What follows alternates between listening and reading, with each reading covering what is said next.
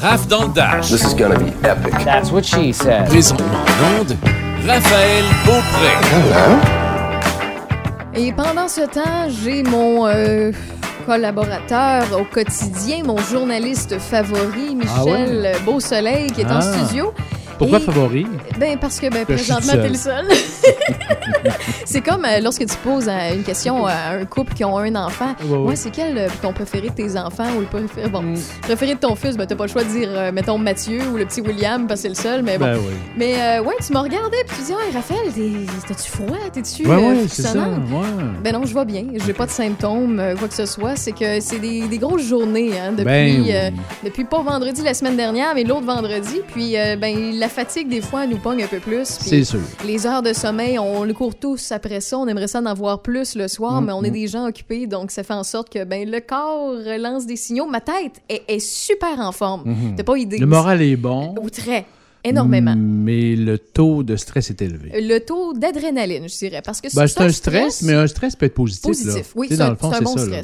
c'est un, stress quand même qui, qui gruge de l'énergie. là. Donc, c'est pour ça que j'ai euh, mon foulard qui normalement me sert de masque, Ben ma ouais. petite veste en dessous qui me sert Manteau. de chandail, puis mon manteau par-dessus en studio. Puis, tu sais, en studio, ce qui est le pire, c'est que on est confortable. Une chance que le soleil tape pas sur la fenêtre parce que Ouais. ça vient que, que c'est chaud en studio. Mais là, je suis confortable. C'est. En fait, ce qui est le fun avec la radio, Mhm. comparativement à d'autres médias comme la télé, on Mhm. peut être couetté, on Ben peut oui. ne pas être maquillé Ben quand oui. on est une femme, on peut porter ce qu'on veut, puis les gens nous jugent pas, ils vont nous juger, juger simplement par euh, nos belles dit. paroles. Exactement. Donc euh, voilà. Mais non, ça va, il n'y a pas de problème, toi ça va, Michel? Oui, ça va bien. Génial. Puis écoute, Oui. J'ai commencé ma journée très très tôt. Euh, J'étais supposée avoir une rencontre avec les, euh, les représentants euh, des ventes de la station. Mhm. J'ai dû m'absenter parce que j'avais des entrevues à faire. J'avais aussi des, des rencontres à faire parce que je suis représentante aux ventes aussi pour Choc 88.7. Et d'ailleurs, si vous avez un commerce, vous pouvez me contacter. Mais euh, j'avais des rencontres clients à faire, puis leur parler de notre beau projet de Portneuf-Lobinière, notre station, comment on veut faire rayon- rayonner les entreprises et les commerces euh, locales, puis aussi offrir une alternative radio ailleurs. Ouais. Puis, euh, j'ai une de mes rencontres qui n'a n'a pas débuté comme je l'imaginais parce que, tu sais, souvent, on va rencontrer quelqu'un, on n'est pas là pour faire vendre notre salade, on veut tout simplement leur rendre service puis les faire connaître puis les Mhm. faire briller.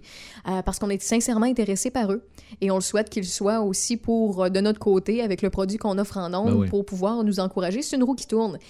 Et finalement, je viens pour présenter la station, puis on part sur une jasette avec nos masques. Donc, euh, on n'avait pas, on, on souriait au travers de nos masques. Ouais. Parle jase jase, et finalement, cette rencontre-là qui devait avoir lieu, il deux semaines, a eu lieu cette semaine parce que euh, cette dame-là a dû aller se- s'absenter, il deux semaines, lors de la rencontre, parce qu'elle devait se tester concernant la COVID-19. Ok.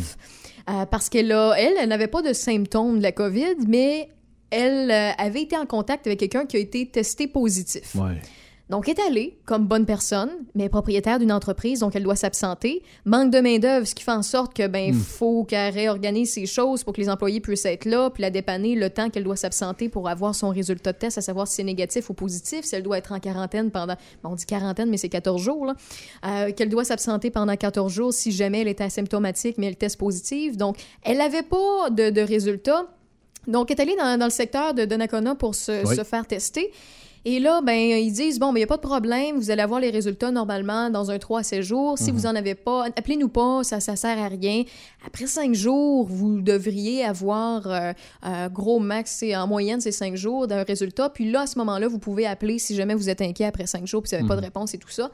Après cinq jours, elle en a pas. Elle dit, OK, je vais laisser une chance. Là, ils sont débordés, puis je comprends ça. Je vais attendre une sixième journée. Elle n'a pas plus. Mais là, le problème, c'est que plus qu'elle laisse des journées passer, plus que son entreprise, elle, ben, est obligée de se dépanner avec ses, ses, ses employés qui, eux aussi, ben, ont une vie familiale, ont des choses organisées, travailler, euh, tu sais, oui, je Ah, une fin de semaine hein. sur le deux, mais, tu sais, Ouais. elle, déjà qu'elle manque de main-d'œuvre dans son entreprise pour pouvoir, la, la- la- parce que présentement, il y en a plein qui décident de pas retourner au travail parce qu'ils sont capables de rester sur le chômage ou ils ont eu la PCU. Donc, c'est un peu difficile pour plusieurs commerçants d'avoir des employés fidèles ou qui restent là puis qui veulent travailler. Donc, c'est difficile d'engager ces jours-ci pour certains commerces. Et c'est le cas d'elle.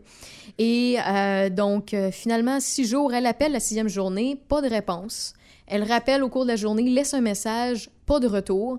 Là, elle est inquiète. À la septième journée, elle appelle son médecin euh, directement, laisse un message, pas de nouvelles, parce que lui aussi est débordé et c'est correct. Mais là, ce que je vous dis, c'est qu'elle, elle a été testée le 20 septembre. Mhm. OK? On est rendu le 6 octobre. Techniquement, elle n'a pas eu de réponse de personne, de retour de personne.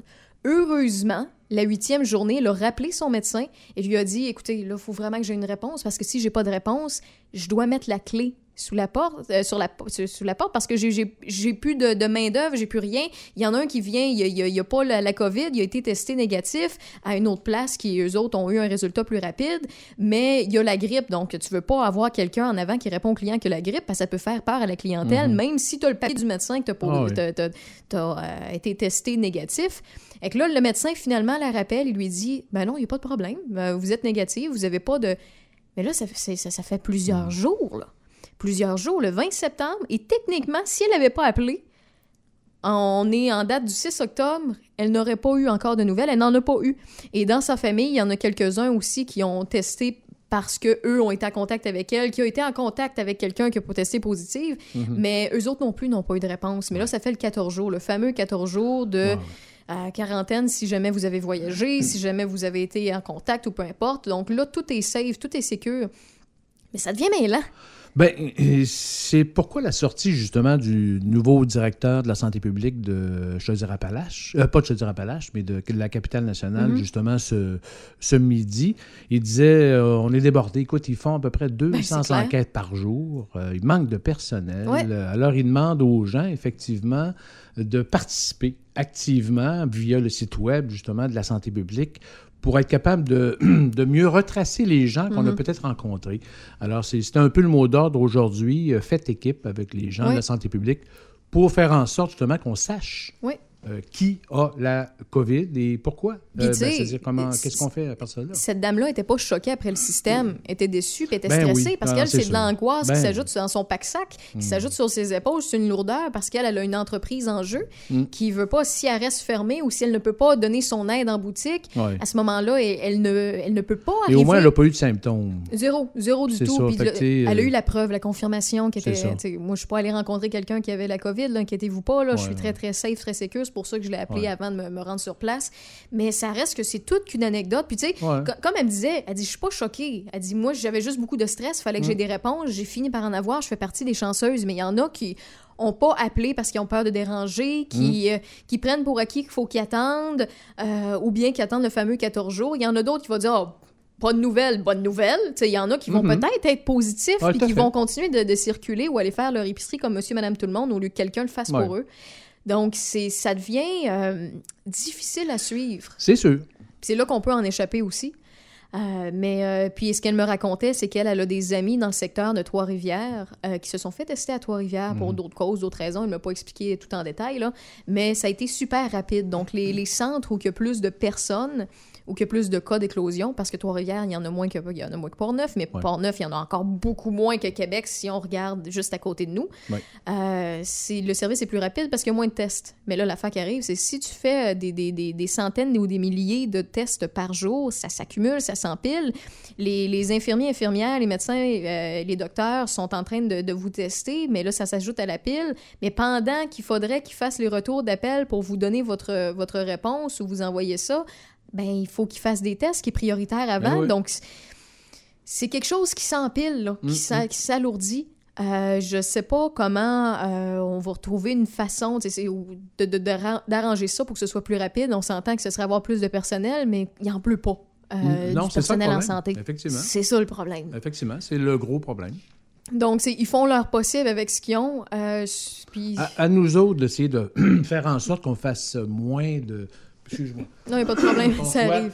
Non, mais qu'on soit euh, responsable, justement. C'est que plus, plus on est responsable de, de maintenir une bonne euh, santé euh, sanitaire, Mm. une bonne hygiène, ben c'est sûr qu'on on- il va en avoir moins.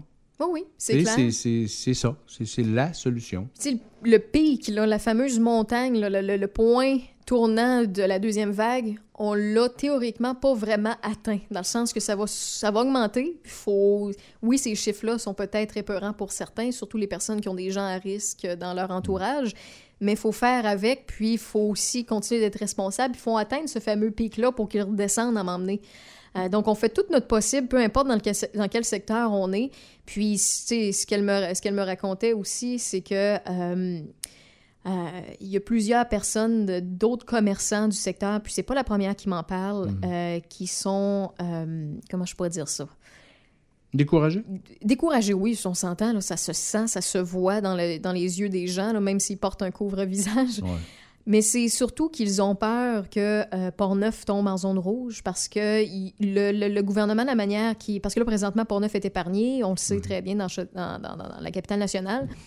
Mais il y a une chose qui est certaine, c'est qu'on est à quelques cas près de pouvoir que le gouvernement considère, que la santé publique considère qu'on est une zone rouge maintenant et non une zone orange parce qu'on est à côté des grands centres où eux ont beaucoup de cas.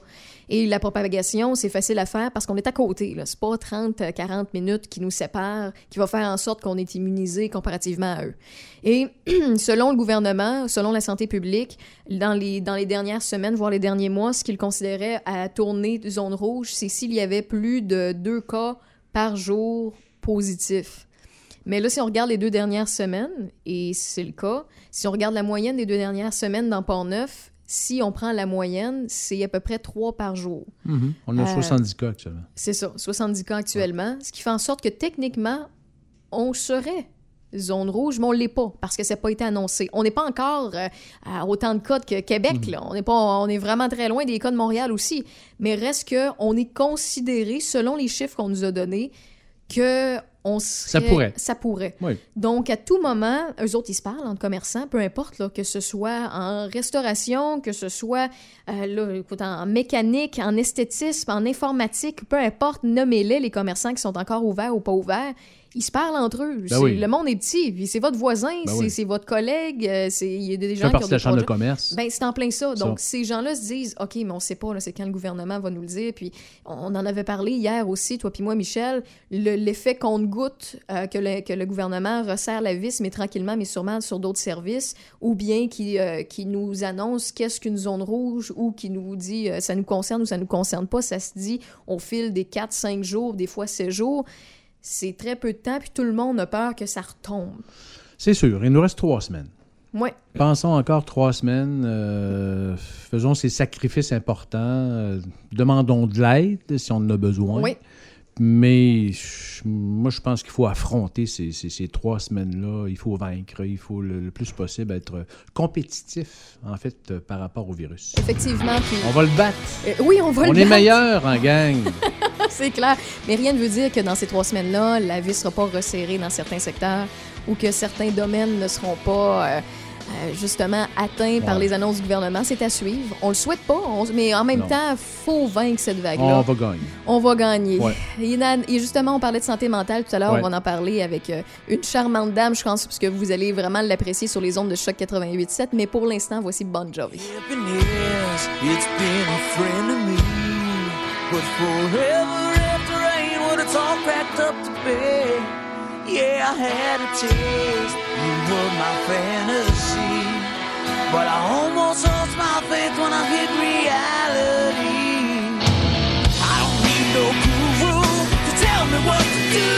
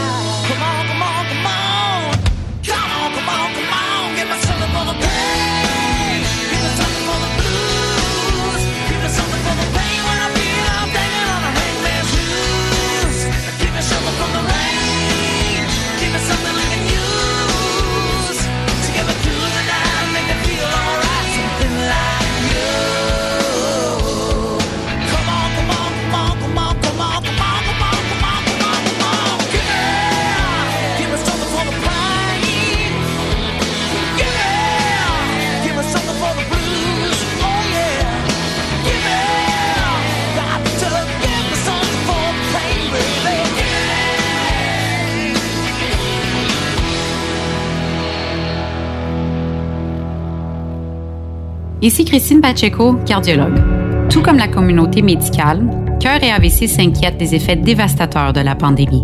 Ayant trop peur de demander une aide urgente, les personnes avec un trouble cardiaque ou un AVC risquent de subir des dommages irréversibles et de graves complications. Nos hôpitaux sont prêts. Alors n'hésitez pas à appeler le 911 en présence de signes d'une crise cardiaque, d'un AVC ou d'un arrêt cardiaque. Ne laissons pas la COVID-19 faucher plus de vies. Apprenez-en plus à cœuretavc.ca. Votre réveil, votre information, vos animateurs. Café Choc. Avec Michel Cloutier et Véronique Lévesque. Café Choc. Tout Port-Neuf et tout Lobinière se réveille et se rend au travail avec l'équipe de Café Choc. Ce matin, 6 heures. Choc 88 7. Jusqu'à 18h, c'est Raph dans le Dash. Avec Raph Beaupré. Aujourd'hui, c'est généralement nuageux. On peut pas les cacher, les nuages, malgré que quand le soleil est là, non plus, on peut pas le cacher. Il est tellement rayonnant. Mais aujourd'hui, il est timide. C'est quelques averses qui vont débuter ce soir. Ça peut-être commencé dans certains, euh, certains secteurs de Portneuf-le-Binière. On a présentement 12 degrés, un minimum à atteindre ce soir et cette nuit de 10 degrés. Demain, jeudi, c'est nuageux, 10 degrés toujours. Vendredi, le retour du soleil. Mais encore là, en début de semaine, on disait que jeudi, ça allait être du euh, soleil. J'espère que Dame Nature va changer d'idée demain, Michel. Bref, dans l'actualité aujourd'hui, on- notre attention est sur quoi? Bon, on peut, on peut revenir un peu sur les chiffres euh, de la pandémie. On- la direction ou les directions régionales de santé publique euh, estiment à 1364 euh, nouveaux cas au Québec au cours des 24 dernières heures. 150 cas d'hospitalisation en une semaine. C'est quand même beaucoup. 30 cas d'hospitalisation durant les 24 dernières heures. Donc, c'est un bond quand même de 10 67 personnes en soins intensifs, 50 personnes sont décédées depuis une semaine. On parle dans la, capitale nationale de 201 nouveaux cas, 88 du côté de Chaudière-Appalaches. Alors, la direction de la santé publique euh, de la capitale nationale, Dr André euh, Dontigny, euh, disait justement ce midi que il demande aux gens de faire équipe avec eux autres. Parce qu'on manque de personnel, c'est évident. Là, Euh, on ne peut pas tout faire. Il y a à peu près 200 enquêtes par jour dans la capitale nationale. Alors, euh, il n'y a pas assez de monde pour faire tout ça. Alors, on demande aux, aux citoyens de participer activement Oui. et de faire équipe avec les, les gens de la santé publique pour, en ce qui concerne particulièrement le traçage. Alors, si euh, tout ça, les informations sont disponibles via le, site Web. Et je pose la question parce que en dehors des zones, j'avais ce questionnement-là, puis euh, pour ça va peut-être paraître niaiseux pour les gens de la place, mais si jamais il y a quelqu'un qui a les formations, j'aimerais l'avoir euh, via euh, studio à commercial choc887.com ou sur la page Facebook, nous envoyer un petit message sur euh, choc887. Euh, on a souvent les chiffres décortiqués un peu partout. On a euh, Port-Neuf, c'est très très clair, mais dans Lobinière, Lobinière rentre dans quel secteur? Ben oui, c'est ça. Je regardais les tableaux, puis du... C'est le plus proche? t'as Thetford euh, ou t'as la Beauce. T'as le Thetford, la Beauce, t'as l'île, Lévis. c'est trop, Ben, long, Lévis, c'est trop euh, loin. c'est ça. Euh, Est-ce que c'est le secteur de la Beauce? Est-ce que c'est là-dedans qu'ils mettent les cas? On est comme pas capable de le Non. suivre Ouais, euh, de ouais. façon euh, directe comme Portneuf en ce qui concerne le binaire. Donc, si jamais il y a quelqu'un qui a la réponse, là, les, les résultats que des tests concernant le binaire rentrent dans quelle catégorie ou dans quelle euh, ce serait euh, très intéressant. Donc, euh, 813-7420, 813-7420. Sinon, on finira par le trouver par nous-mêmes. Ben. Le Conseil de ville de Saint-Raymond a adopté euh, hier soir une résolution qui servira d'exemple de l'inefficacité de la fonction publique auquel les municipalités font face, particulièrement auprès du ministère de l'Environnement. Alors, le Conseil de ville de Saint-Raymond a dû adopter une résolution pour rehausser le bassin de rétention qui est aménagé dans le nouveau développement résidentiel euh, euh, Louis Jobin pour répondre aux exigences du ministère de l'Environnement. Alors, la nouvelle rue à proximité de l'école secondaire et de l'hôpital régional à Saint-Raymond devrait accueillir une quinzaine de résidences et un large bassin accueille actuellement les eaux de surface et autres. Et suite à l'analyse d'une fonctionnaire du ministère de l'Environnement, il manquerait 3 mètres cubes au bassin pour répondre aux normes et obtenir le permis nécessaire. Mais les 3 mètres cubes exigés, ça correspond à la grosseur d'une feuille de carton. T'imagines, hein? Oh là là! Tu sais, c'est des chiffres, là. hein? Alors, le conseil municipal de Saint-Raymond accompagné de la firme d'ingénieurs. La firme d'ingénieurs qui a travaillé sur ce dossier là, Ouais. a demandé à la Ville, il faut passer absolument la résolution.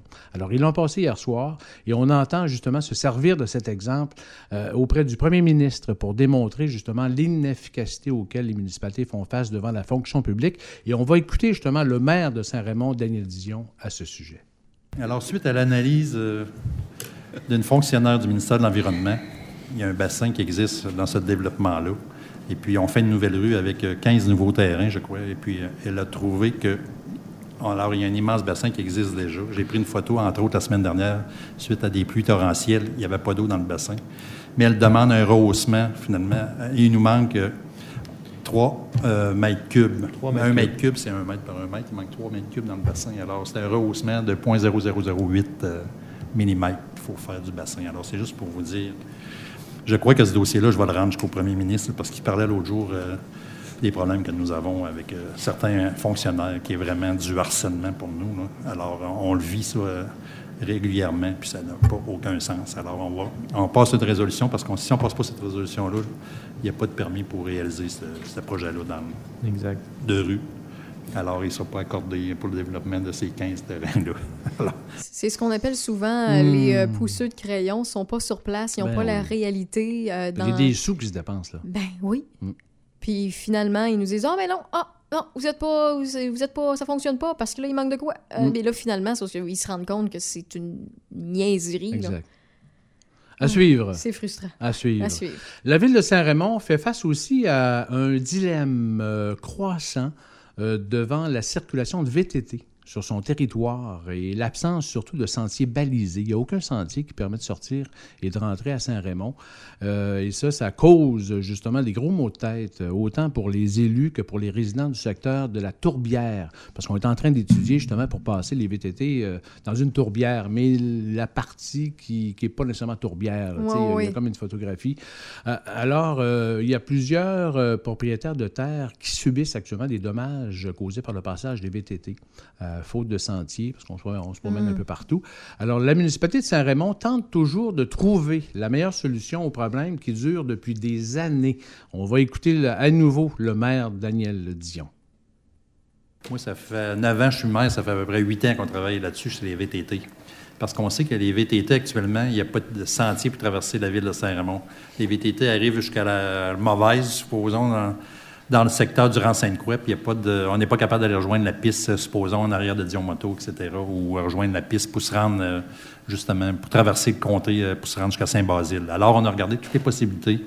On a regardé euh, pour traverser sur la, passerelle. On a regardé, on a mis une firme. On a quasiment 20 000 de dépensés d'une firme pour trouver toutes les places qu'on pouvait passer euh, dans la ville de Saint-Raymond. Alors, euh, autrement dit, euh, on est bloqué euh, pas mal à toutes les places pour toutes sortes de raisons. C'est sûr, c'est. euh, moi, je dis toujours à Saint-Raymond, euh, c'est assez grand, on est 680 km, on doit être capable de passer une VTT, on doit être capable de passer des vélos de montagne, les gens à pied sans se passer dessus parce que c'est tellement grand. Mais on cherche un endroit, puis on n'en trouve pas.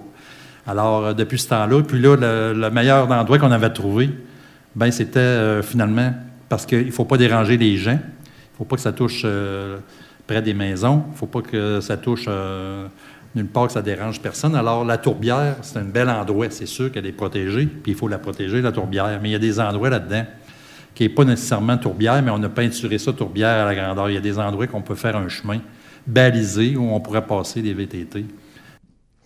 Alors, c'est pas évident. Euh, écoute, euh, les négociations vont se poursuivre, je pense bien, avec euh, les propriétaires des champs, justement, où ça passe. là, mais euh, c'est pas simple. Comme, non, c'est euh, pas, c'est pas ouais. évident. Puis en même temps, on veut pas non plus que les, les secteurs privés. Ouais. euh, Imaginez-vous, là, mettez-vous en- à la place des, des propriétaires de maisons ou de terrains, là, puis que vous voyez à chaque fois qu'il y a des, euh, des roues euh, qui, a, qui, qui- a passé sur votre terrain, puis là, il faut que vous fassiez complètement l'aménagement ou quoi que ce soit. C'est désagréable. Ouais. C'est plate. Là. Donc, euh, puis en même temps, je peux comprendre que ceux et celles qui pratiquent ce loisir-là veulent avoir des sentiers Ben oui. ou des endroits pour passer, pour avoir accès. Comme la pour- motoneige. mais, c'est en plein ça, c'est en plein ça. Donc, c'est de trouver un juste milieu Ouais. entre les secteurs à protéger puis les secteurs qu'on peut justement faire en sorte qu'ils restent, ils restent protégés, mais qu'on puisse passer tout de même de façon Oui, exactement, parce que le- quand même, il y a une part économique importante là, des, euh, des gens qui viennent à Saint-Raymond, Oui. qui, qui arrivent de l'extérieur. euh, tu sais, il y a quand même, c'est ça. À suivre, là, comment, comment, si des, même le maire, euh, hier, euh, demandait à des gens si vous avez des idées, n'hésitez pas à l'appeler. C'est en Hein? plein ça. Alors, Aussi euh, simple que ça. C'est ouvert. Et pour terminer, Un tournage réalisé à la chaufferie euh, biomasse de Saint-Gilbert dans l'ouest de Portneuf servira de modèle dans le cadre du développement d'un cours en ligne ouvert au public que l'on appelle CLOM, C-L-O-M. La formation est développée par la formation continue de l'Université du Québec à Chicoutimi grâce à, à la contribution financière du ministère des Forêts, de la Faune et des Parcs. Depuis 2012, l'Université du Québec à Chicoutimi intègre l'utilisation du bois dans ses programmes de baccalauréat en génie civil. Il s'agit aussi d'une maîtrise ou même d'un doctorat. Alors, on offre aussi un programme court de deuxième euh, cycle unique au Québec destiné à des professionnels euh, en emploi. Il faut peut-être rappeler que la mise en place de la chaufferie, ça s'est fait en 2014 à Saint-Gilbert. Ça chauffe l'église, ça chauffe l'édifice public de la municipalité et aussi une résidence pour personnes âgées. Euh, C'est très efficace premièrement, puis euh, ça coûte beaucoup, beaucoup, beaucoup moins cher. Alors, c'est un projet qui, qui s'est réalisé en collaboration avec euh, la municipalité de Saint-Gilbert, Saint-Marc-des-Carrières, la MRC de Portneuf et aussi la Caisse des Jardins de l'Ouest de Portneuf. Et euh, ça a été euh, piloté, en fait, ou porté par la Chambre de commerce de l'Ouest, dont son président, directeur général, Jean-Pierre Naud. Alors, c'est une belle réussite. C'est un, secteur, la biomasse forestière dans Portneuf, qui, qui est vraiment très spécialisé. Et on voit justement le développement que ça se fait aussi. Euh, on a parlé de l'église de Saint-Hubald aussi, l'église de Saint-Hubald. Il y a cinq bâtiments qui sont euh, chauffés par la biomasse euh, forestière de, de son côté. Alors, euh, intéressant comme nouvelle technologie. très intéressant. On va suivre ça de près. Puis, euh, juste pour vous dire, vous êtes sur les ondes de Choc 88.7, votre station de radio de Portneuf-Lobinière, à l'écoute de Raph dans le Dash, votre retour à la maison. Moi, Raphaël Beaupré et Michel Beausoleil, on vous accompagne jusqu'à 18h avec des entrevues, des nouvelles et bien d'autres choses plaisantes, ainsi que quelques musiques de temps en temps. Et euh, dans quelques instants, le temps d'une courte pause publicitaire et d'une chanson de Billy Joel, on va parler cinéma avec Christophe Lassens sur nos ondes. Soyez-y. In the middle of the night, I go walking in my sleep. From the mountains of fame to the river so deep. I must be looking for something, something sacred I lost. But the river is wide, and it's too hard to cross.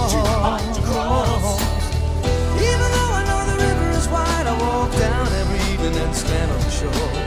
I try to cross to the opposite side so I can finally find what I've been looking for. In the middle of the night, I go walking in my sleep through the valley of fear to a river so deep.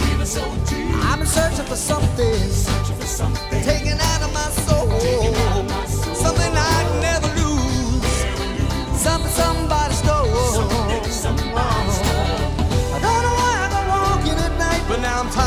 I don't wanna walk anymore. Hope it doesn't take the rest of my life until I find what it is I've been looking for. In the middle of the night, I go walking in my sleep through the jungle of doubt to the river so deep. I know I'm searching for something, something so undefined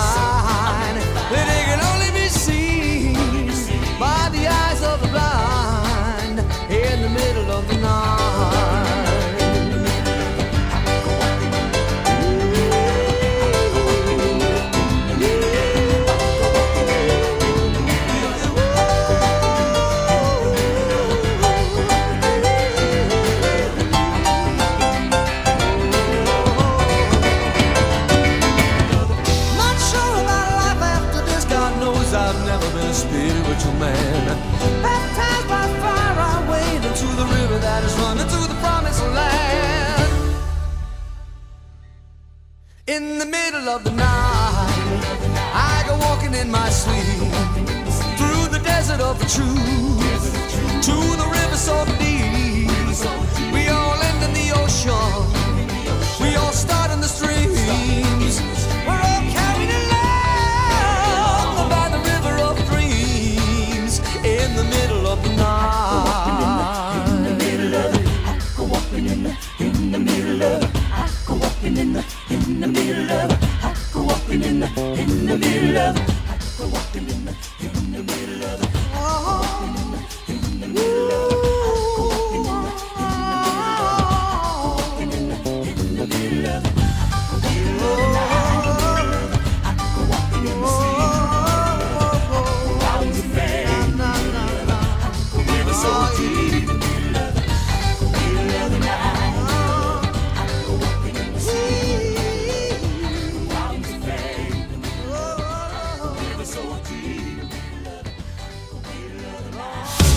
Une escapade en amoureux ou tout simplement pour passer du bon temps en famille, pensez au Chalet en Boiron à Sainte-Christine d'Auvergne. Au Chalet en Boiron, nous serons vous accueillir dans notre chaleureux village touristique avec plus de 60 chalets et spas extérieurs privés, sans compter toutes nos suggestions d'activités sur place. Profitez de notre promotion Été des Indiens qui vous donne accès à 4 nuitées pour le prix de 2, valide jusqu'au 17 décembre. Réservation et informations au www.auchaletsenboiron.com ou au 88 329 1233. Vous cherchez une maison ou vous voulez vendre la vôtre? Nous cherchons de nouvelles propriétés à vendre. Contactez Anne Bouchard, courtier immobilier résidentiel Royal Lepage, originaire de Québec. Anne est maintenant résidente dans Portneuf et connaît bien les marchés de Portneuf, Québec et Lobinière. Faites affaire avec quelqu'un qui sera là pour vous, présente lors des visites, disponible et à l'écoute. Vous pouvez compter sur Anne Bouchard. Visitez les inscriptions de Anne Bouchard au Anne Bouchard Courtier Immobilier Résidentiel sur votre moteur de recherche Internet. Jusqu'à 18h. I live in a fantasy world. C'est Raph dans le Dash. Avec Raph Beaupré. Quite charming.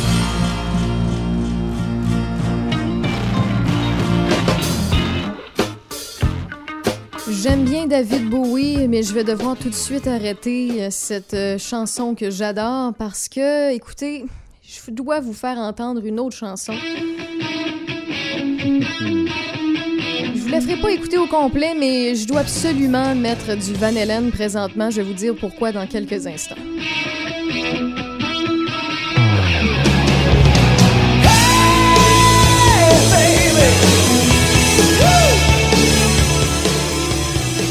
Dans le coin de 2016-2017, on avait une vague de décès chez nos artistes favoris, que ce soit en musique, que ce soit au cinéma, que ce soit bien ailleurs. Et euh, ben, j'ai l'impression que cette vague-là va reprendre tranquillement parce qu'on en a vu depuis euh, le début de l'année qui nous a quittés. Eddie Van Halen qui nous a quittés aujourd'hui ben oui. à l'âge de 65 ans. C'est un gros morceau qui part, Mm-hmm. Michel. Pour vrai, j'ai frissons, mais pas des bons frissons. Je- Ah oui, ça me ok. fait- ouais, mais ça me fait de la peine. Ben, c'est sûr. C'est une génération Ben qui oui. nous a tellement marqué, qui nous rend nostalgiques et qu'on qu'on met à l'honneur sur nos ondes à choc 88.7. Puis à chaque fois qu'on part, qu'on perd quelqu'un qui en a, ins- qui en a inspiré d'autres, ça, ça, ça me fait quelque chose. Ben, c'est certain. Écoute, euh, c'est comme ça la vie, hein? Ouais, pas le choix, pas le choix.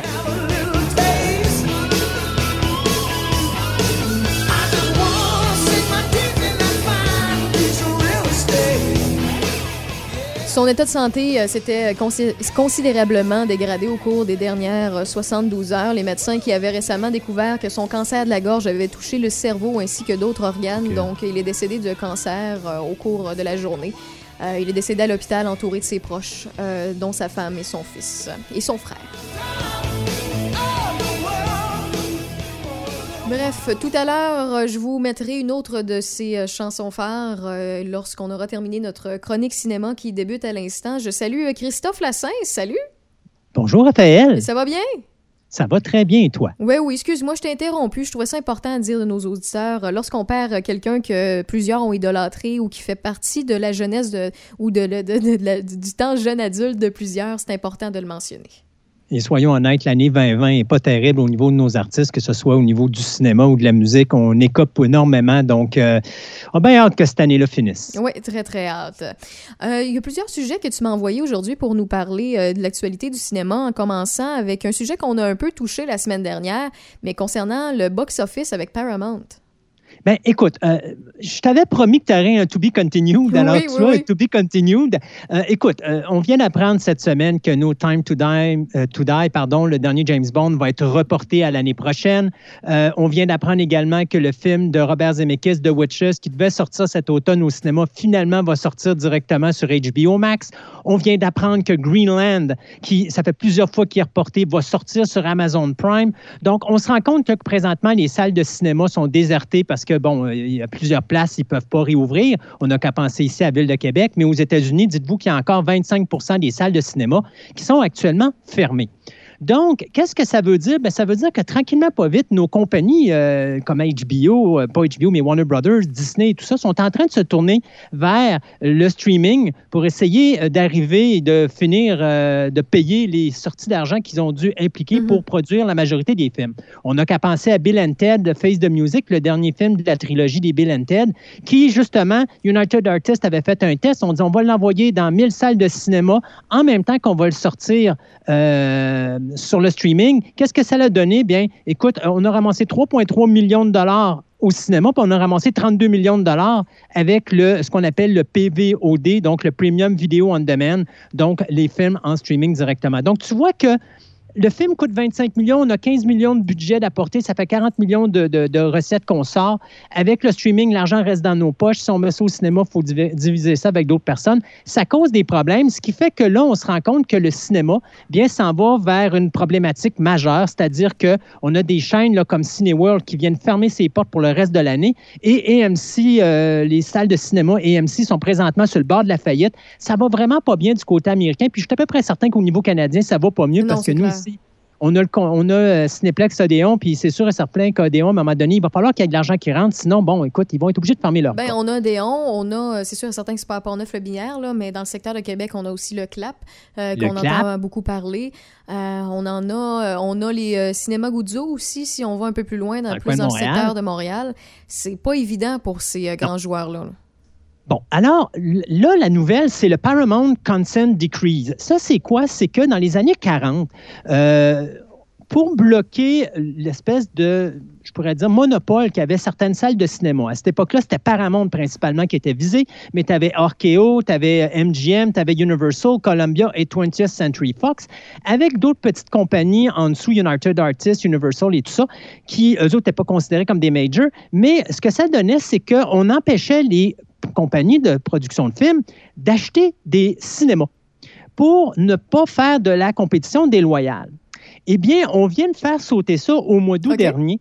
Donc, maintenant, les compagnies de cinéma pourraient acheter leur propre théâtre. Raison pourquoi j'en parle, bon, c'est sûr et certain que ça fait peur à beaucoup de monde présentement, surtout du côté américain, parce qu'on dit un, euh, puis je vous donne un exemple très rapide. Mettons que Disney achèterait tous les cinémas de Montréal, puis que les Warner Brothers achèteraient tous les cinémas de la ville de Québec. Ça veut dire que si tu veux voir un film de Disney, il faut que tu ailles à Montréal, puis si tu veux aller voir un film de Warner Brothers, il va falloir que tu descendes à Québec. Ça n'a Bon. pas de sens, là. Non, ça fait pas de sens. Ça, là. ça arrivera pas parce qu'il n'y a pas une chaîne de cinéma qui va investir autant, mais ça peut être, par exemple, une porte de sortie si à un moment donné, on se rend compte qu'à la fin de l'année, on perd la majorité de nos salles de cinéma parce qu'on est, con- on est conscient que du côté des grandes chaînes de production, on ne veut pas perdre ces salles de cinéma-là, même si on se tourne vers le streaming, c'est rentable. D'un autre côté, avoir ses propres salles de cinéma, ça peut être quelque chose d'intéressant parce qu'il y a encore là un marché à faire. Oui, il y a un marché Donc- à faire, mais encore là, la manière que je vois ça, c'est si jamais ça arrive, si jamais Disney décide d'acheter des. Là, on prend Disney parce que c'est un grand joueur, ils ont les moyens, même si les salles de cinéma sont pas ouvertes, de, de, de pouvoir faire en sorte que l'argent rentre pour acheter des salles, ach- acheter ce, ce- cette entrep- ces entreprises-là euh, pour faire fonctionner le cinéma et de faire perdurer ce, ce beau plaisir-là, ce loisir-là. S'ils achètent des, des certaines salles un peu partout, mettons ceux-là, mettons tout à Montréal, puis euh, on, mettons, on donne ce- juste ce secteur-là pour exemple, ben oui, effectivement, ils, vont jouer leur film, mais j'imagine qu'il va avoir le fameux, et désolé le terme anglais, là, mais crossplay, euh, qui on entend souvent dans, le, dans les termes de jeux vidéo, où qu'on dit que c'est entre consoles, il y a certaines, euh, il y a certains jeux qui maintenant sont accessibles après certains mois, ou qu'on peut, on peut les, les jouer, même si, mettons, quelqu'un a une Xbox ou une PlayStation. Donc, mon exemple en parallèle, c'est que si, mettons, Disney fait jouer euh, dans sa salle de cinéma au nom de Disney ses films à eux, ils vont pouvoir accueillir aussi les autres films des compétiteurs parce que, veut, veut pas, eux autres aussi, l'argent va continuer de rentrer, puis ils veulent offrir à leur clientèle une diversité. Exact. Sauf que tu, comprends que ça, moi, la raison pourquoi j'en parle, parce qu'il y a plein de choses. Il faut, faut comprendre que même les salles de cinéma, il y a des lois qui les protègent pour éviter Disney de, de sa de sa- de sa- d'acheter une multitude de salles, puis à ce moment-là, de prendre un monopole. Il, existe plein de lois encore pour les protéger, mais l'idée, c'est juste que si on voit que présentement, la situation ne s'améliore pas avec le COVID, il y a une porte de sortie pour les salles de cinéma avec lesquelles on peut faire des associations, euh, comme des chaînes de cinéma qui appartiennent à une famille. Bien, on peut peut-être s'associer avec une maison de production cinématographique qui, eux, vont donner une partie du financement et les aider à survivre et de passer à travers cette crise-là. Donc, ça, ça risque d'être quelque chose à surveiller. Je vous dirais pas maintenant, mais plus quand on va sortir du COVID, là, vers l'année prochaine, voir comment que ça, va ça va évoluer. Mais c'est quand même intéressant comme, euh, comme chose qui vient de se, de se produire parce que ça ouvre une porte euh, ça ouvre un respirateur artificiel additionnel aux salles de cinéma qui, eux, présentement, ont besoin d'aide au niveau euh, monétaire du côté du gouvernement américain, mais une aide qui ne semble pas arriver pour le moment. Fait que j'ai comme l'impression que si on reporte, puis on reporte, puis on reporte, puis ça va amener un autre problème l'année prochaine. Là. On reporte des films, et l'année prochaine, il y a des films qui sont déjà cédulés, qui eux autres ne seront pas reportés. On va se ramasser comme deux années Dans en un une. bouchon. Ça va être un bouchon, exactement. Donc, à un moment donné, ça ne sera pas mieux euh, d'en avoir trop. Alors, il faudra voir là, vers où on s'en va avec ça, mais j'ai comme l'impression que ça, ça peut peut-être être une petite porte de sortie intéressante. Oui, c'est intéressant. Si on peut sau- sauver cette industrie-là de cette façon-là avec les gros joueurs, euh, c'est sûr et certain que les gens vont, quand ils vont être à bout de souffle, que la corde va être sur le bord de, de- en fait que l'élastique va être sur le bord de, de, de- craquer, d'exploser, de briser, ben ils n'auront pas le choix d'accepter cette aide-là. Exact. Bon. Et deuxième point, tu voulais me parler de la renaissance de Castle Rock Entertainment. Euh, Ouais. Ouais, OK. Ils survivent grâce à ça. Ils font quoi? Ben, écoute, Castle Rock Entertainment a été créé en 1987 par le réalisateur Rob Reiner, celui qui nous avait donné Misery, Stand By Me Oui. et Dolores Claiborne. Et il s'était associé avec des amis à lui, donc le producteur Andrew Shaneman, qui avait produit Quand Harry rencontre Sally, mais aussi euh, Martin Schaefer, il y avait Glenn Padnick et Alan Horn. Ça, c'était des gars qui travaillaient dans le domaine cinématographique.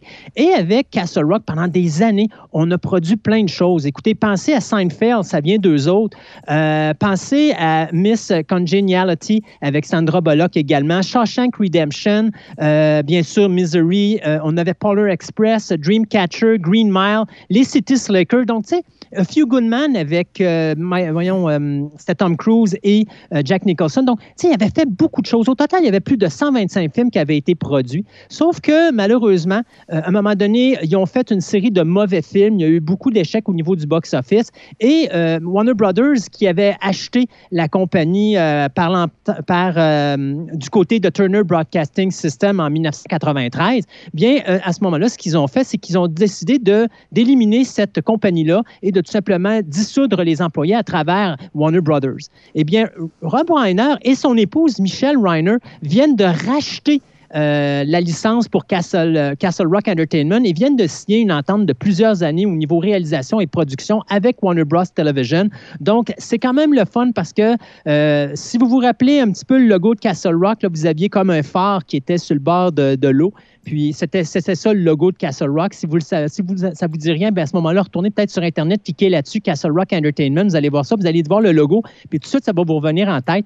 Euh, c'est quand même intéressant de voir que Rob Reiner, qui avait quand même gardé le- les droits sur le nom, euh, se permet de ramener ça à la vie euh, après euh, quoi, presque 18 ans. Donc, ça aussi, c'est intéressant parce que ça va permettre de revoir des films avec la, la ligne Castle Rock Entertainment. Ah, ben, c'est intéressant. Ça va offrir euh, au- à l'industrie encore plus de contenu pour ceux et celles qui sont passionnés dans le domaine. Et je suis à peu près sûr que c'est des affaires qu'on va voir qui vont sortir sur HBO Max, vu qu'ici, on parle de Warner Brothers. Non. Bon, c'est bon à savoir.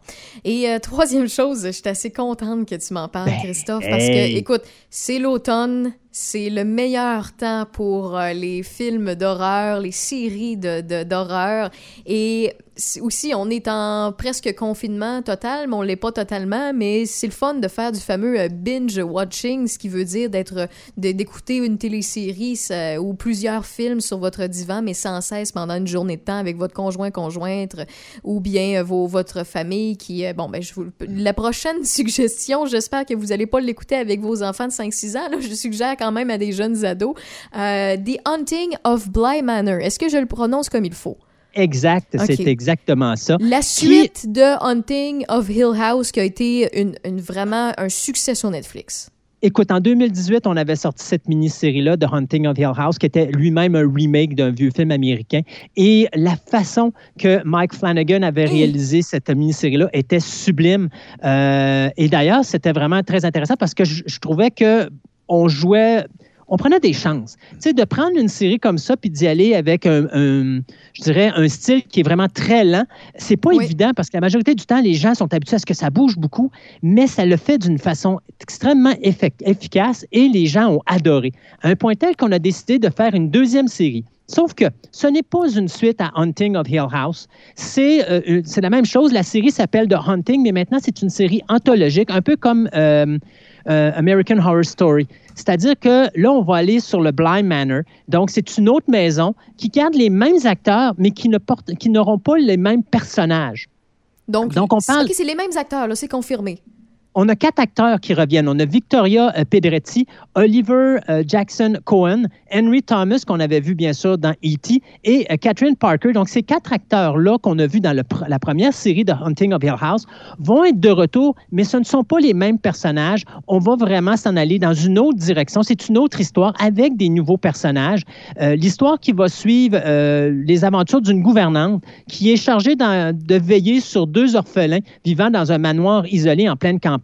Si l'idée vous dit quelque chose, rappelez-vous le film The Others avec Nicole Kidman. Ben, c'était basé sur le même roman que sur ce, la série The Hunting of Bly Manor va être euh, adaptée, c'est-à-dire The Turn of the Screw euh, du, euh, de l'écrivain Henry James. Donc, Neuf épisodes, ça commence bien sûr le 9 octobre, donc pourquoi pas. Super. Et euh, c'est, écoute, c'est vendredi de cette semaine. Donc, si vous voulez vous amuser à avoir de quoi d'horreur, eh bien, c'est un bon début parce que croyez-moi, Disney euh, HBO Max et euh, Amazon Prime ainsi que euh, Peacocks, qui est le de streaming de Universal, nous ont promis quelque chose de bien pour l'Halloween cette année. J'ai commencé à voir la, la- programmation, ça va être débile, mais je, parle, je pense que la cerise sur le Sunday ou sur le gâteau présentement, c'est The Hunting of Blind Manor. Si c'est aussi bon que la série originale de Hunting on Hill House, euh, wow, moi j'ai hâte. Hey, vendredi, Raph, qu'est-ce que tu fais? Ah, euh, je suis occupé. 9 heures, je dors pas cette Non, nuit-là. non, c'est ça. Moi, cette, cette nuit-là, en fait, j'aurais même pas de besoin de popcorn. Euh, je pense que je vais avoir juste la, la- la- la gueule ouverte en écoutant ça. Parce que, pour vrai, là, ceux et celles qui n'ont pas vu The Hunting of Hill House, euh, écoutez-la avant. Euh, Oui. pour voir un peu le jeu des acteurs et tout ça. Puis puis tu tu me dis, il y a beaucoup d'acteurs. Il y a fait que quatre acteurs qui reviennent dans euh, The Hunting of Bly Manor qui sort vendredi prochain. Mais encore là, il y en a qui disent, ouais, les mêmes acteurs, je vois-tu vraiment les associer au- à d'autres rôles différents? Ben, pensez au Tarantino. C'est tout le temps les mêmes acteurs ou presque. Puis vous les, vous, vous attachez, puis euh, vous, vous, en fait, vous vous attachez aux nouveaux personnages, mais vous vous, vous détachez de ceux et celles que vous avez vus dans d'autres films avant de, de deux. Donc, euh, puis surtout que c'est quatre acteurs qui sont sublimes, c'est de belles personnes qui ont énormément de talent. Et de la manière que c'est monté euh, The Hunting of the House, je suis pas inquiète pantoute pour euh, The Hunting of Bly Manor. Et euh, en même temps si vous aimez tout ce qui est artistique côté cinéma là, que ce soit des séquences filmées que ce soit les décors, les costumes, c'est d'une euh, beauté incroyable. Bon, c'est sûr et certain que si vous aimez pas les téléséries d'horreur ou les films d'horreur, vous allez pas aimer ça, là. Euh, on a des préférences, là. Puis moi, personnellement, je lève la main, je suis pas celle-là qui tripe ces films d'horreur puis les téléséries d'horreur, mais ça m'a charmé du de A à Z, cette télésérie-là. Donc, euh, j'ai, désolé, j'ai de l'air de quelqu'un qui veut vous la vendre, mais j'ai même pas besoin de vous la vendre. Honnêtement, écoutez, vous allez euh, tout, de suite, comprendre à quel point que c'est, c'est un chef-d'œuvre, tout ça. Et je vous dirais la chose aussi suivante, regardez le visuel. Parce que si vous écoutez The Hunting of Hill House, dans- il y a des séquences où vous voyez continuellement des, fa- des fantômes cachés dans la maison. Oui. Ils sont toujours là à toutes les images, mais il faut juste les remarquer. Et c'est le plaisir de regarder une série comme ça parce que tu vois vraiment que le réalisateur s'amuse avec son auditoire. Alors, ça vaut vraiment la peine de regarder ça. Euh, quelque chose de vraiment bien. The, The Hunting of Blind Manor qui sort donc à partir de vendredi le 9 octobre. Est-ce que tu as l'information à savoir s'ils vont justement mettre euh, les, des visages de fantômes ici et là dans Blind Manor aussi?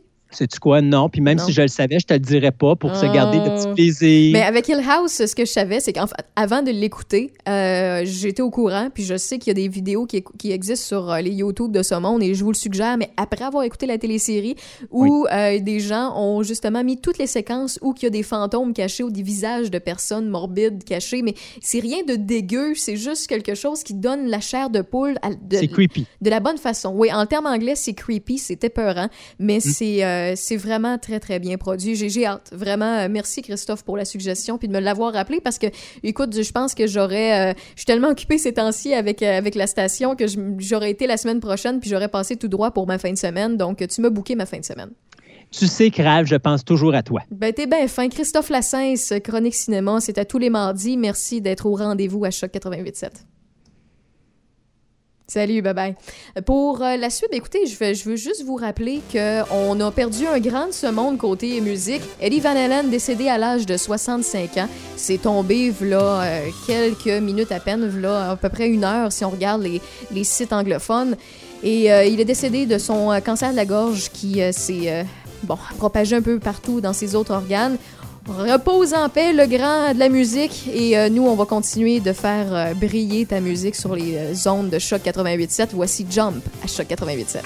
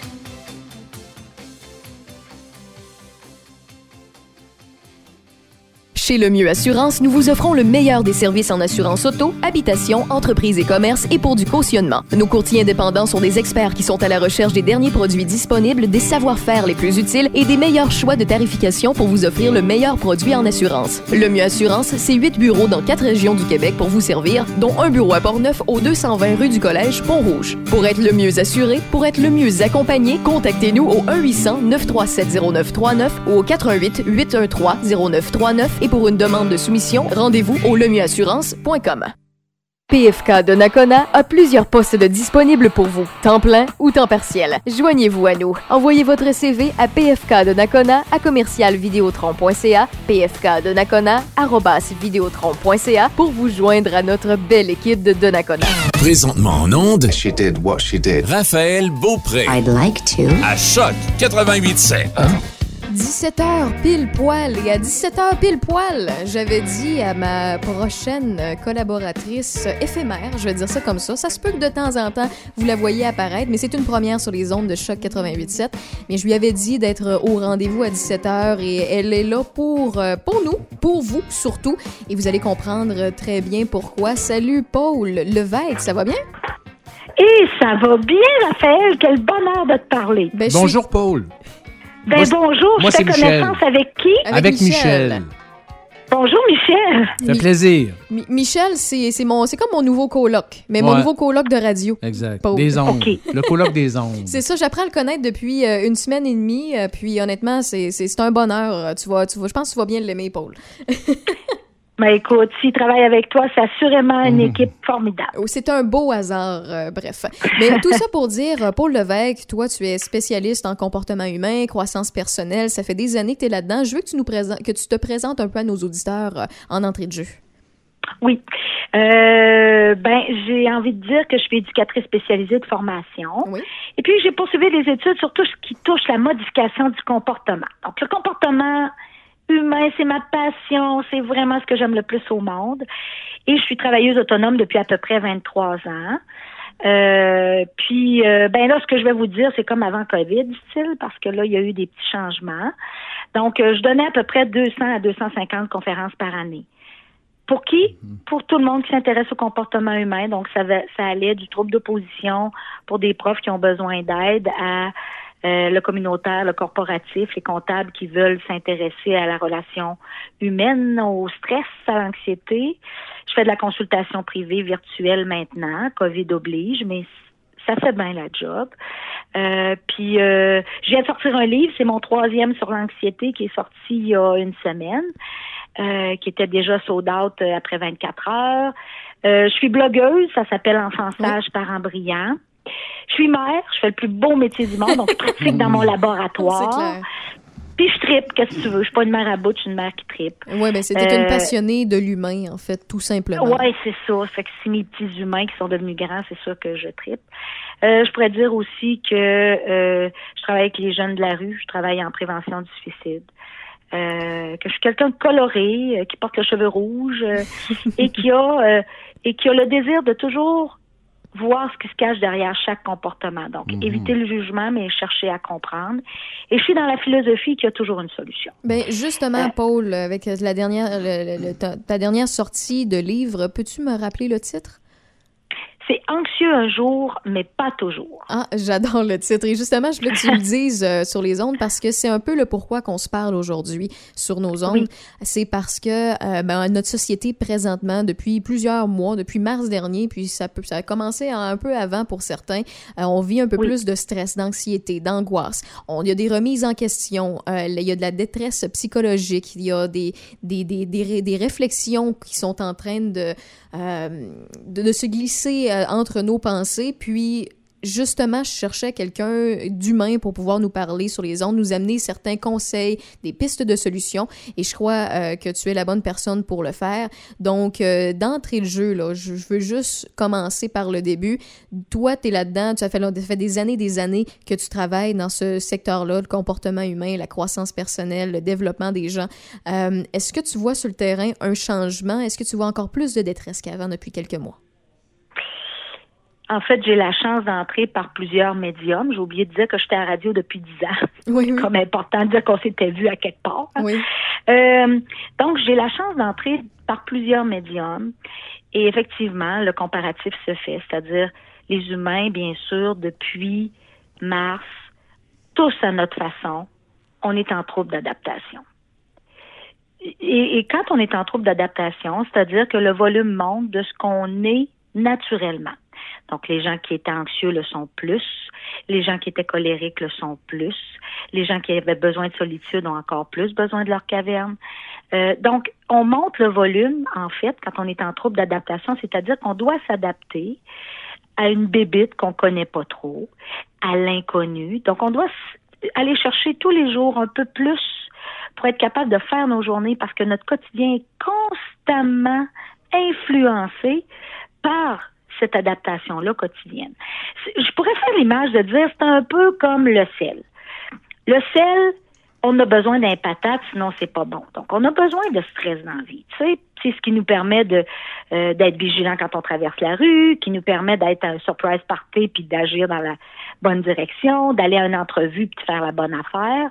Mais trop de sel d'un patate, c'est pas bon. Trop de sel tout le temps, ça nous amène à avoir les artères bouchées. J'ai toujours Et là, on dit voit que comme... comme J'ai toujours dit, Paul, trop, c'est comme pas assez, puis pas assez, c'est comme trop. Fait qu'il faut trouver un juste milieu. Ouais. C'est comme conduire à clutch, Raphaël et Michel. faut trouver le bon point de friction. Et actuellement, on n'a pas de point de repère beaucoup, hein, parce que, en tout cas, moi, malgré que je suis plus âgée que vous autres, c'est ma première pandémie. Donc, j'imagine que c'est pas mal vrai pour tout le monde. Donc, euh, on a peu de points de repère par rapport à la pandémie, mais c'est là que les points de repère de ce qu'on a déjà vécu devient important. C'est-à-dire, regarder dans notre propre vie les moments où ça a été difficile, puis de se dire que j'ai trouvé une façon pour m'en sortir. Donc, je peux encore, même si je connais pas la pandémie, savoir que j'ai ce qu'il faut en moi pour placer les bons éléments pour pas sombrer. Puis, quand on s'est parlé, Raphaël, c'est un peu là-dessus que tu m'as aiguillé, hein? Oui, oui, oui, effectivement. Puis, ben, justement, là, avant d'aller vers les pistes de solutions, que ce soit de façon personnelle, du travail sur soi-même ou euh, justement du euh, revirement de situation, vu qu'un revirement de situation, ceux et celles qui semblent de, de courage, de ténacité pour pouvoir affronter tous ces défis-là, euh, avant de, de, de- Puis après ça, il y en a d'autres qui vont chercher de l'aide extérieure, d'autres outils à l'extérieur. Mais avant d'aller Oui. sur ce point-là, moi, ce que je veux savoir, parce que tu travailles avec les gens au quotidien, c'est c'est quoi les réactions premières des gens face aux changements et aux obstacles? Comment, comment qu'ils réagissent? Ils sont en protection et ils sont en défense. On se protège contre l'ennemi et on sort le système de défense pour être capable de le vaincre. Et un peu ce qu'on se disait tantôt, on n'a pas tous les mêmes mécanismes de défense. Et c'est pour ça qu'on monte le volume. Tu as tout à fait raison de faire le lien avec ce que je disais tantôt. Donc, notre mécanisme de défense va être différent d'une personne à l'autre, mais on sait que l'anxiété, je le résume, Raphaël, c'est la peur. OK?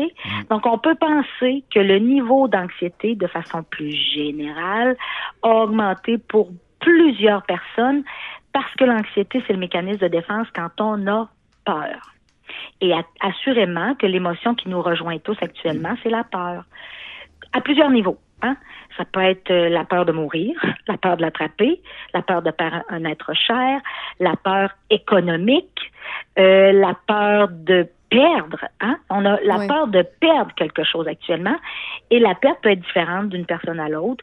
Peur pour d'autres, peur pour nos ados. En tout cas, la peur, c'est sûr qu'actuellement, c'est la vedette. Puis juste justement, là, la peur, il y a quelque chose là-dessus que, je, ben, en fait, je, je vais peut-être faire ma psy à deux scènes, là, mais que je vais demander à ceux et celles qui nous écoutent, là, et tu t'as dit quelque chose que je considère de très, très important. La peur, c'est différent chez un et que chez l'autre. Sur votre Oui. voisin, c'est pas la même affaire. Votre fille, c'est pas la même affaire. Votre garçon non plus. Votre conjoint, votre voisin, votre mère, votre père, vos, vos, les aînés qui vous entourent, c'est pas la même chose. Puis on, en tant qu'humain, en tant que situation où qu'on est dans la vie, ça peut varier sur au niveau de la, de la peur, mais aussi en tant qu'humain, nos expériences de vie font en sorte qu'on n'affronte pas de la même façon. La peur, on l'accueille pas de la même façon.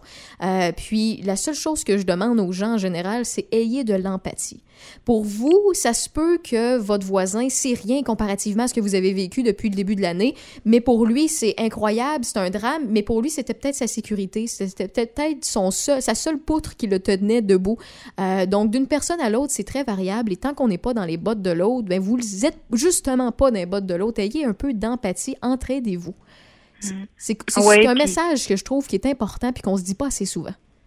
Vrai, vrai, Raphaël. Puis malheureusement, quand on est une société où on a peur à peu près tout en même temps, il se passe un mécanisme, c'est-à-dire que euh, on cherche les extrêmes.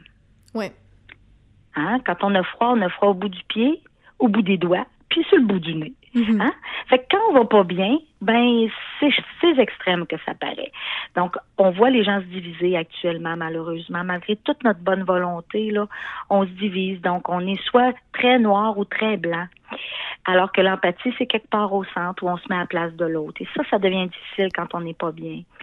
Donc, moi, trois mots que je veux remettre en vedette, c'est respect, empathie, politesse. Oui, oui, Je c'est trois mots si on reste avec ces trois mots-là, Raphaël, on va bénéficier de la chaleur de chacun. Donc, quand on est un petit bout de doigt gelé, ben la chaleur des autres devient intéressante. Puis, tu sais, j'ai envie d'apporter une analogie, c'est celle des portes épiques. Hein. On dit que les hérissons, quand sont arrivés il y a des, des très, très, très longtemps, euh, la race a failli disparaître parce que quand l'hiver est arrivé, il arrivait des pays chauds, ils ont eu froid. Ben, ils ont voulu se coller pour se réchauffer, mais à cause des piquants, ils se blessaient tellement qui ont décidé de rester loin l'un de l'autre. Puis la race a failli euh, être exterminée parce qu'ils mouraient de froid, de froid l'hiver. Jusqu'au jour où ils ont compris que malgré les piquants, ils pouvaient quand même arriver à une proximité qui protégeait contre les piquants de l'autre, mais leur donnait de la chaleur. Ben, il faut apprendre un peu ça actuellement. C'est-à-dire qu'on a tous les systèmes de défense comme des hérissons, puis on se blesse mutuellement. Puis là, il faut apprendre comme le bon dosage pour se donner cette chaleur-là mutuelle tout en évitant de se blesser. Puis là, on est là-dedans. On est en train d'apprendre ça. On n'est pas encore bon, mais tu sais, ce qu'on voit dans la société actuellement peut nous amener à euh, être proche de cette euh, métaphore-là. J'ai une question. Euh, Paul, est-ce que tu considères que la... Oui, j'ai perdu ma question, c'est niaiseux. Euh... Ben, en attendant, au pire, je vais Oui, poser la mienne le temps que tu la retrouves. oui. Non, non, non, ça arrive. Euh, ben écoute, euh, justement, tu parlais de réaction euh, première des gens face à tout ça. Euh, ben moi, mon, mon, mon, autre chose pourquoi je voulais que tu nous en parles aussi, c'est qu'il y a surtout trois façons. Tu sais, tu disais, les, hérissons ont, toute une façon, une autodéfense. Ils, ils viennent euh, justement, hérisser, puis ils ont les, leurs pics qui sortent parce que, justement, à gauche, il réagit pas pareil, à droite non plus, en face non plus, puis en arrière non plus. Donc, ils veulent comme se protéger parce que eux ont leur vision, eux ont leur manière de faire, eux ont leurs problèmes, eux aussi ont ça ici, puis ça s'accumule.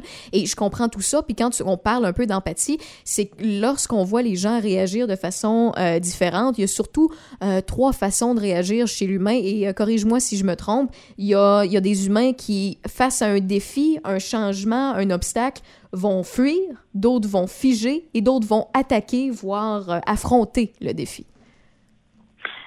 Oui, oui, absolument. Et je dirais même qu'il y en a huit en totalité quand on veut faire des nuances. Oui. Mais c'est sûr que si on veut résumer ça, hein, il y a le caverneux, hein, celui qui est plus le victimite qui rentre dedans dans, en soi puis qui bouge plus, puis il y a celui à l'autre extrême qui est agressif puis qui rentre dedans. Mais il y a quelque chose de pas pire qui est l'affirmation, qui est quelque chose entre les deux, qui est euh, s'affirmer puis euh, euh, se respecter puis respecter l'autre. Mais en, en théorie, il y a euh, comme huit mécanismes de défense. Si on, on nuance, là, tu sais. Euh, mais c'est vrai de dire qu'il y a plusieurs façons de réagir. Et quand elle est loin de nous, elle nous surprend plus. Par contre, si elle est comme nous, elle peut nous amener aussi dans le trouble. Mettons que moi, ma méthode de réaction, c'est plus comme le requin, puis j'agresse. Ben, si je suis devant un autre requin qui agresse, pas bon. Mais non, ça, ça va s'accumuler, ça va être bon. épouvantable. Tu comprends? Oui. Fait que des fois, on pense qu'en étant pareil, on se comprend mieux, mais des fois, en, a- en étant pareil, selon nos méthodes, mettons deux caverneux ensemble, pas yorbe non plus, tu sais, on finira pas par trouver euh, une façon de se sortir parce que les deux font de la fuite, comme tu disais, sont plus dans la caverne puis ils bougent plus. Fait que, tu sais, je pense que la première affaire à faire, c'est de reconnaître nos, nos sentiments et nos émotions, mettre des mots là-dessus. Moi, je dis tout le temps, Raphaël et Michel, être dans la vérité, c'est ce qui fait qu'on s'en sort. C'est sûr. Dans la vérité, c'est voir les choses telles qu'elles sont, avoir le courage de voir ce qu'elles sont, voir ce qui nous habite, mettre des mots là-dessus, puis là, on devient sur le mode solution. Mais, mais justement, Paul, est-ce que tu considères que le comportement euh, humain est directement relié à ses croyances et qu'il faut vraiment travailler au niveau de ses croyances pour euh, changer son comportement et ses émotions et ses, Ben, sentiments? Il, est le fun, Michel, c'est de valeur que je le vois pas, mais je trouve que c'est une question intelligente. Euh, ben, en fait, nos croyances, c'est souvent nos valeurs. Hein? Et notre éducation Et- aussi? Et puis, et puis, en fait, le comportement se divise en trois tiers. Ça, Raphaël, tu m'as déjà entendu ça, j'imagine, Oui, hein? oui, plusieurs fois. Trois tiers. Le premier tiers, c'est notre hérédité et notre génétique qui, qui façonne notre comportement. Donc, on est venu au monde avec une petite valise et dedans, il y a no- notre bagage génétique héréditaire. Deuxième tiers, c'est l'éducation. Et c'est souvent là que va se créer nos croyances Mhm. parce qu'ils sont appuyés sur des valeurs, des valeurs qui sont véhiculées souvent par la famille. Troisième tiers, c'est les événements qu'on a vécus. Donc, euh, tu as vécu euh, plusieurs déménagements, tu as vécu de l'intimidation, c'était quoi ton, ton rang dans la famille, euh, euh, euh, tout ce que tu vis va venir t'influencer. Donc, oui, bien sûr que le deuxième tiers, qui est l'éducation, a influencer nos valeurs qu'on va développer. Donc, des fois, on va aller contre les valeurs qu'on a reçues en famille ou on va les copier pas mal. Puis c'est sûr que les valeurs vont nous influencer. Donc, c'est sûr que si ma valeur première, c'est le travail, ben malgré le COVID, je vais probablement prendre plus de risques. Hein, parce que ma valeur première, c'est le travail. Donc, je vais être probablement plus influencée par ça. Si ma valeur première, c'est la famille, puis que j'ai peur qu'il arrive quelque chose à ma famille, ben c'est sûr que mon comportement va être influencé. Nos valeurs, c'est fondamental. C'est comme le Mhm. solage d'une maison. Oui. C'est clair. C'est sûr. C'est sûr. C'est sûr que ça nous influence. Puis- C'est même viscéral. OK? Souvent, les conflits, les chicanes profondes vont être en lien avec des chocs de valeurs. Je dirais même plus. Les couples qui se divisent, c'est pas une question de goût. C'est pas une question de- de- d'habitude, c'est une question de valeur. Les chocs de valeurs finissent par nous unir ou nous détruire. Euh, Est-ce que la santé, euh, on parle, bon, la santé physique, santé mentale, on parle aussi, là, dans le cas de la pandémie, une santé financière, il faut prendre soin de sa santé financière, mais est-ce que la santé spirituelle est importante dans tout le processus, justement, de, de se dégager de ce qui se passe? Je comprends la question. En fait, la spiritualité, on dit que c'est le refuge ultime. Et là, on va parler de spiritualité qui va être différente d'une personne à l'autre. hein. Pour un, ça va être Dieu, l'autre, ça va être Bouddha, l'autre, ça va être la nature, l'autre, ça... Tu sais, je veux dire, la spiritualité, c'est le refuge ultime quand je ne trouve plus de paix intérieure nulle part ailleurs. C'est d'ailleurs pourquoi le yoga, euh, euh, la méditation, euh, a pris une grande place parce que le christianisme a, quitté de plus en plus euh, avec les années. Donc, il y a eu des remplacements qu'on appelle. Donc, la vie spirituelle, on dit que les gens s'en sortent mieux effectivement quand il y a une vie spirituelle. Encore une fois, une vie spirituelle a plusieurs visages, c'est-à-dire où je vais me réfugier quand j'en peux plus et puis que ce qui m'apporte autour dans le quotidien ne réussit plus à m'apaiser. Ben, personnellement, moi, c'est c'est la nature puis la musique. Donc, euh, moi, la musique, c'est un très grand refuge. Ça me, ça m'apaise, ça me permet de, de- d'affronter de, de très grands défis au quotidien. C'est, c'est quelque chose que sans ça, moi, c'est, un- c'est quelque chose qui me soutient et qui, qui, qui, euh, qui m'accompagne au quotidien. Oui. Ben, en fait, hein, tu sais, la vie spirituelle, c'est la croyance. Donc, croire en cette musique qui apaise, croire en... Puis même les athées, ils croient. Ils croient en rien. Ben, ils croient en quelque chose, finalement. Ils croient en rien. Fait que, tu sais, on croit toujours en quelque chose. Fait que c'est important qu'on développe cette espèce de, de croyance dans un refuge bienveillant qui va porter plusieurs visages selon les personnes. Donc oui, selon les études, on s'en sort mieux parce que il y a un refuge quand il n'y a plus rien qui va. Les fausses nouvelles, les fausses nouvelles qui se répandent un peu partout euh, euh, dans les réseaux euh, développent d'autres croyances, des peurs qui ne devraient Oui. pas être là. Ça, c'est c'est un virus quand même qui, qui, qui, qui est important, là, qui fait du mal. Eh oui, tellement, Michel, que ben quand j'ai j'ai fait euh, l'espèce de, de nomenclature des petits outils que j'avais envie de vous offrir aujourd'hui, un des premiers, c'était de limiter tes visites à des sources de stress. Puis, Je peux-tu te dire que ça, ça n'est une source de stress? C'est-à-dire, et l'information pertinente, mais trop d'informations, et les informations qui peuvent attirer notre attention sur des choses qui sont fausses ou des choses exagérées ou des mauvais messages vont nous amener dans un corridor de peur, effectivement. Et quand on a peur, on est porté à faire vraiment de la vérification. C'est-à-dire, quand on est anxieux, on est porté à vérifier. Exemple, si je suis hypochondriaque, je vais être porté à vérifier plusieurs fois mon genou si je pense qu'il y a une bosse sur mon genou.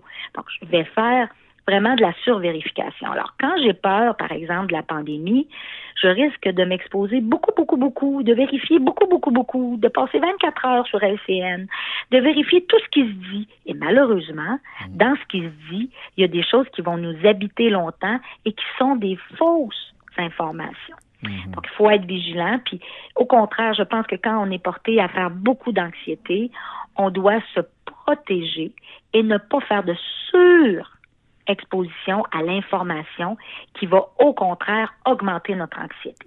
Et justement, sur euh, les moyens, les pistes de solutions pour s'aider lorsqu'on vit de l'anxiété ou qu'on on a une détresse psychologique qui est en train de s'installer dans nos pistes de réflexion euh, dues à la pandémie ou autre chose, autres défis ou changements dans notre vie, euh, tu as sûrement quelques autres trucs aussi à nous partager? Absolument. écoute, je pense que l'anxiété la plus souffrante, c'est l'anxiété d'appréhension, c'est-à-dire appréhender ce qui s'en vient. Actuellement, dans ce qu'on vit, l'anxiété la plus souffrante, c'est vraiment l'anxiété d'appréhension. Va arrêter quand, il va arriver quoi, on surveille les morts, on surveille, tu sais. Donc, le sifflet, c'est un truc que je donne dans mon livre d'ailleurs. Le sifflet, c'est de siffler l'esprit pour qu'il revienne dans le moment présent. Parce que quand tu t'inquiètes de demain, c'est la pire parce que tu t'inquiètes pour ce qui s'en vient, mais tes moyens sont dans le présent. Tu peur de demain, tu peur dans une heure, mais c'est parce que dans une heure, tu pas là, tu dans le présent, puis tes moyens sont là. Donc, on siffle l'esprit, et le moyen, c'est de nommer juste ce qui est là, dans le présent. Bon, ici, maintenant, je suis avec toi, Raphaël, je suis avec Michel, je suis au téléphone, OK?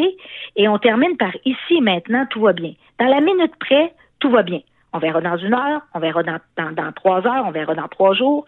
Mais ici, maintenant, là, ça va. Ici, maintenant, tout va bien. Donc, on nomme ce qu'il y a autour. Puis même si on est parent d'enfants, on va le faire. On va dire à l'enfant, tu manges ta sandwich au poulet, il y a de la maillot dedans, t'en as sur le bord de la bouche. Ici, maintenant, tout va bien. Donc, le seul pouvoir qu'on a, c'est dans le ici et maintenant.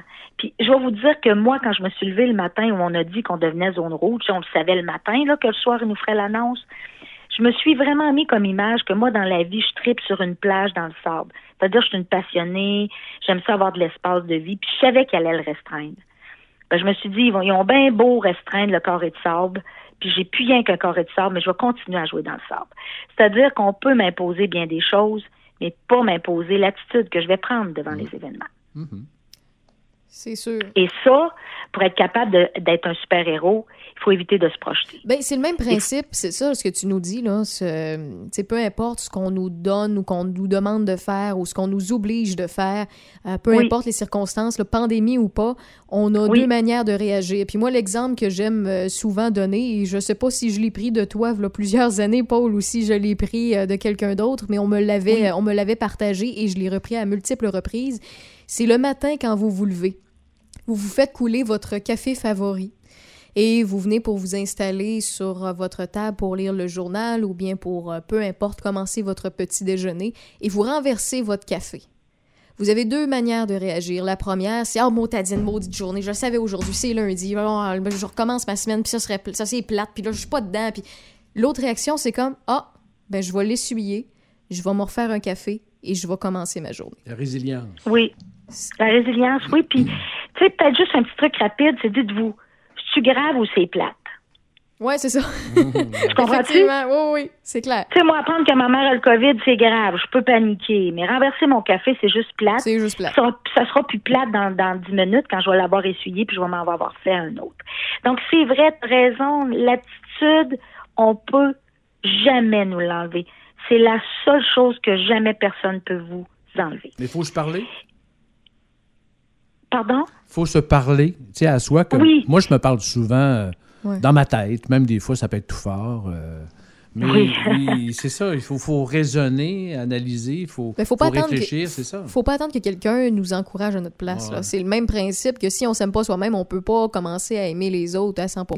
C'est, ah, si, si nous, on, on s'encourage pas ou on, on nous on s'aide pas dès le départ ou on se donne pas une petite claque sur l'épaule, euh, une petite tape sur l'épaule de temps en temps pour nous dire, OK, ben aujourd'hui, qui était stressé, quoi que ce soit, ça va être une journée plus difficile, tu as une entrevue, par exemple, ou quoi que ce soit, ben il y a personne qui, vous, qui mieux la donner que toi, cette, ce petit coup de pied-là dans le derrière. Puis l'idée, c'est qu'on a l'impression que tout s'effrite actuellement, mais il faut se rappeler qu'on a encore du pouvoir et sur quoi s'applique ce pouvoir-là? Mhm.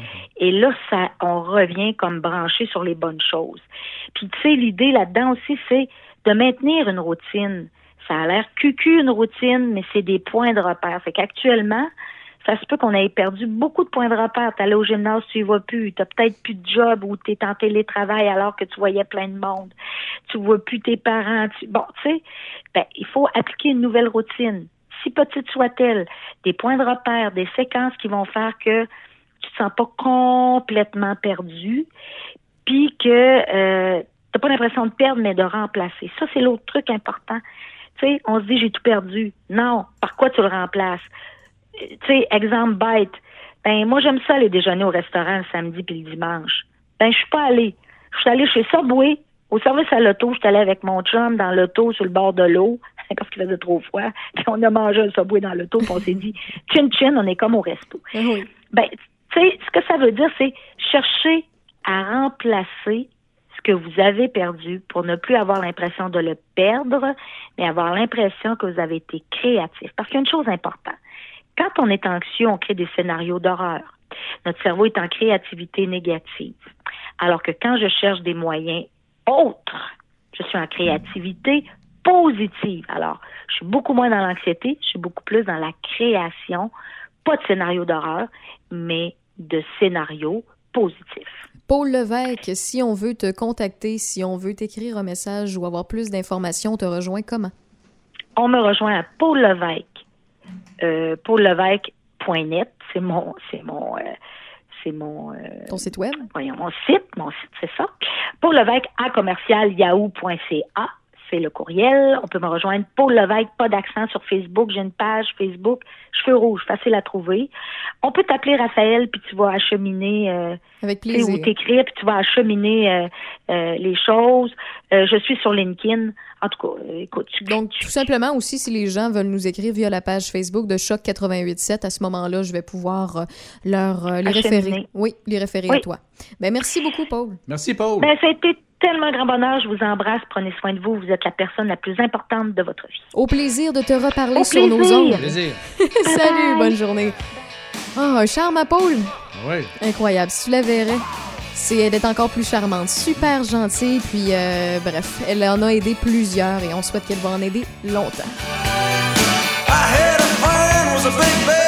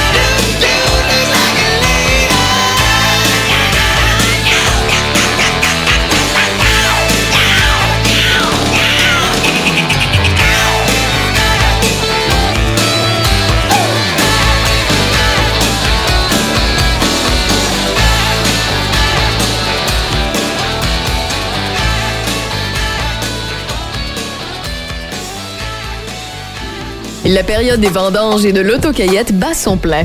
Faites vos provisions de fruits et légumes frais dans la région de Lobinière. Les fermes, vergers et ignobles sont prêtes à vous recevoir dès maintenant. Récoltez pommes, raisins, citrouilles et courges. Pour une sortie mémorable en famille cet automne, visitez tourismelobinière.com, tourismelobinière.com. Cliquez sur l'onglet Top idées, vendanges et autocueillette. PFK de Nakona a plusieurs postes disponibles pour vous, temps plein ou temps partiel. Joignez-vous à nous. Envoyez votre CV à PFK de Nakona à commercialvidéotron.ca, PFK de Nakona vidéotron.ca pour vous joindre à notre belle équipe de Donnacona. Vous cherchez une maison ou vous voulez vendre la vôtre? Nous cherchons de nouvelles propriétés à vendre. Contactez Anne Bouchard, courtier immobilier résidentiel Royal Lepage, originaire de Québec. Anne est maintenant résidente dans Portneuf et connaît bien les marchés de Portneuf, Québec et Lobinière. Faites affaire avec quelqu'un qui sera là pour vous, présente lors des visites, disponible et à l'écoute. Vous pouvez compter sur Anne Bouchard. Visitez les inscriptions de Anne Bouchard au Anne Bouchard Courtier Immobilier Résidentiel sur votre moteur de recherche Internet.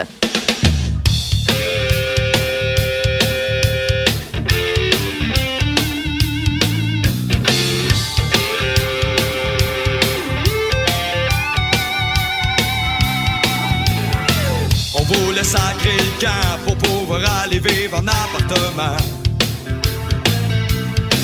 On s'est loué un taudis sur le coin de la Sainte-Catherine puis de Saint-Denis. On était bien cassés, on n'avait pas une scène pour manger. Là j'ai appelé le gros Jean-Guy qui travaillait de l'autre côté à brasserie. Puis là le tir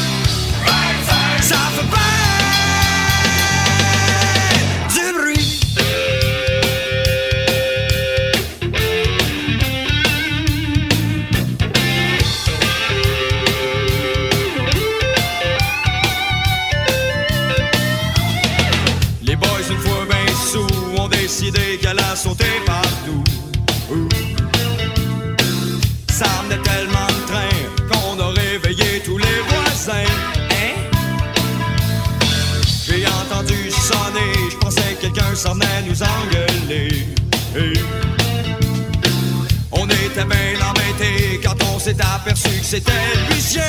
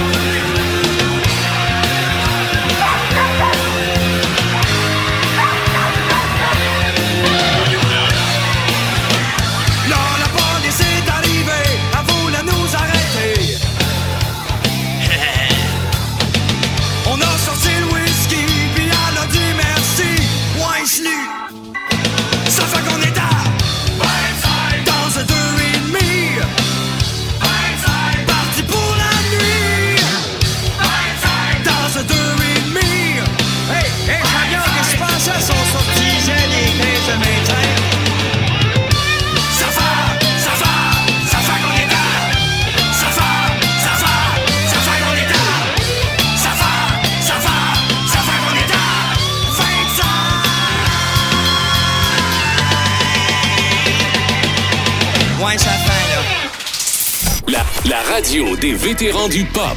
88.7. Choc. Raph dans le dash. This is gonna be epic. That's what she said. Présentement en onde, Raphaël Beaupré. Raphaël Beaupré et Michel Beausoleil qui vous accompagnent jusqu'à 18h.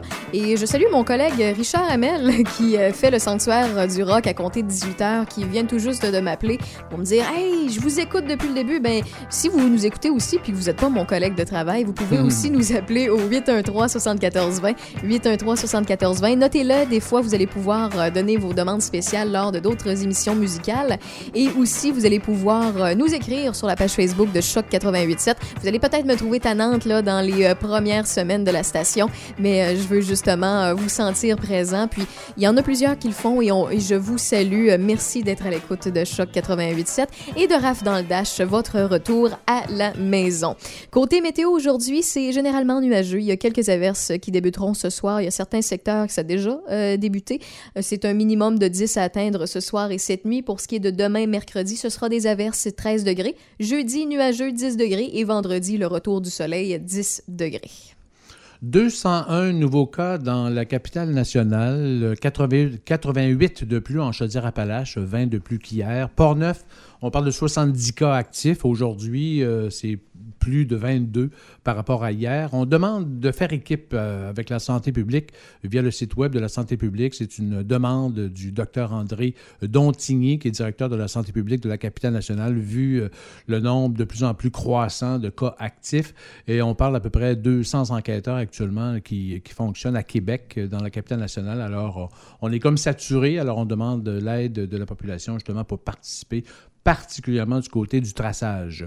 Le Conseil de ville de Saint-Raymond a adopté ce lundi soir une résolution qui servira d'exemple de l'inefficacité de la fonction publique auquel les municipalités font face, particulièrement auprès du ministère de l'Environnement. Le Conseil de ville de Saint-Raymond a dû adopter une résolution pour rehausser le bassin de rétention aménagé dans le nouveau développement résidentiel Louis Jobin pour répondre aux exigences du ministère de l'Environnement. La nouvelle rue, à proximité de l'école secondaire et de l'hôpital régional, devrait accueillir une quinzaine de résidences et un large bassin accueille actuellement les eaux de surface et les autres eaux. Suite à l'analyse d'un fonctionnaire du ministère de l'Environnement, il manquerait 3 mètres cubes au bassin pour euh, répondre aux normes et obtenir le permis nécessaire. 3, 3 mètres cubes, là. C'est à peu près quoi, là? La grosseur d'une feuille de carton. Pas les farces, c'est un gros bassin, là. Non, mais Ben c'est oui. c'est des niaiseries, Ben oui, ça peut ben, occasionner ça. des coûts Ben oui, c'est incroyables. exactement. On va écouter justement le maire de, aïe. de- de Saint-Raymond, Daniel Dion, à ce sujet. Alors, suite à l'analyse euh, d'une fonctionnaire du ministère de l'Environnement, il y a un bassin qui existe dans ce développement-là. Et puis, on fait une nouvelle rue avec euh, 15 nouveaux terrains, je crois. Et puis, euh, elle a trouvé que. Alors, il y a un immense bassin qui existe déjà. J'ai pris une photo, entre autres, la semaine dernière, suite à des pluies torrentielles. Il n'y avait pas d'eau dans le bassin. Mais elle demande un rehaussement, finalement. Il nous manque euh, 3 mètres cubes. mètres un cubes. mètre cube, c'est un mètre par un mètre. Il manque 3 mètres cubes dans le bassin. Alors, c'est un rehaussement de 0.0008 euh, millimètres qu'il faut faire du bassin. Alors, c'est juste pour vous dire. Je crois que ce dossier-là, je vais le rendre jusqu'au premier ministre parce qu'il parlait l'autre jour euh, des problèmes que nous avons avec euh, certains fonctionnaires qui est vraiment du harcèlement pour nous. là. Alors, on, le vit ça euh, régulièrement, puis ça n'a pas aucun sens. Alors, on, va, on passe cette résolution parce que si on ne passe pas cette résolution-là, il n'y a pas de permis pour réaliser ce, ce projet-là dans Exact. de rue. Alors, il ne sera pas accordé pour le développement de ces 15 terrains-là. Alors, On invite aux gens d'aller voir ouais. sur place et de constater que c'est une niaiserie. là. Ben oui, c'est niaisé, carrément.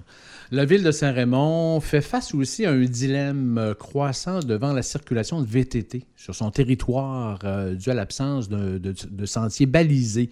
Les VTT ne peuvent entrer ni sortir de Saint-Raymond, ce qui cause euh, des maux de tête, faut le dire, de plus en plus criants, autant chez les élus que les résidents du secteur de la Tourbière, où euh, peut-être que le tracé pourrait passer par là.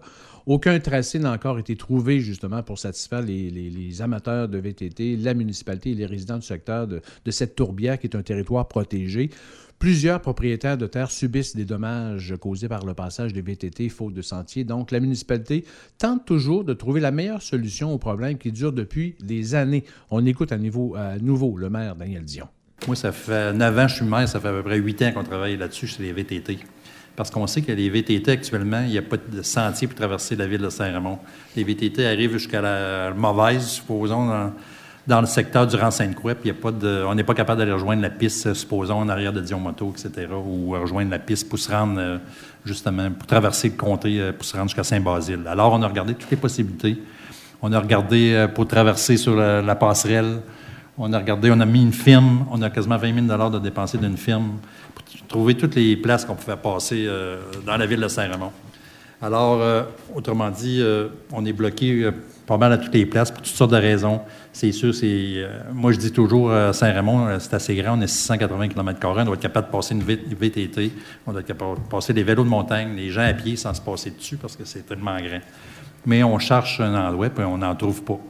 Alors, euh, depuis ce temps-là, puis là, le, le meilleur endroit qu'on avait trouvé, ben c'était euh, finalement parce qu'il ne faut pas déranger les gens, il ne faut pas que ça touche euh, près des maisons, il ne faut pas que ça touche nulle part que ça dérange personne. Alors, la tourbière, c'est un bel endroit, c'est sûr qu'elle est protégée, puis il faut la protéger, la tourbière. Mais il y a des endroits là-dedans qui n'est pas nécessairement tourbière, mais on a peinturé ça tourbière à la grandeur. Il y a des endroits qu'on peut faire un chemin balisé où on pourrait passer des VTT.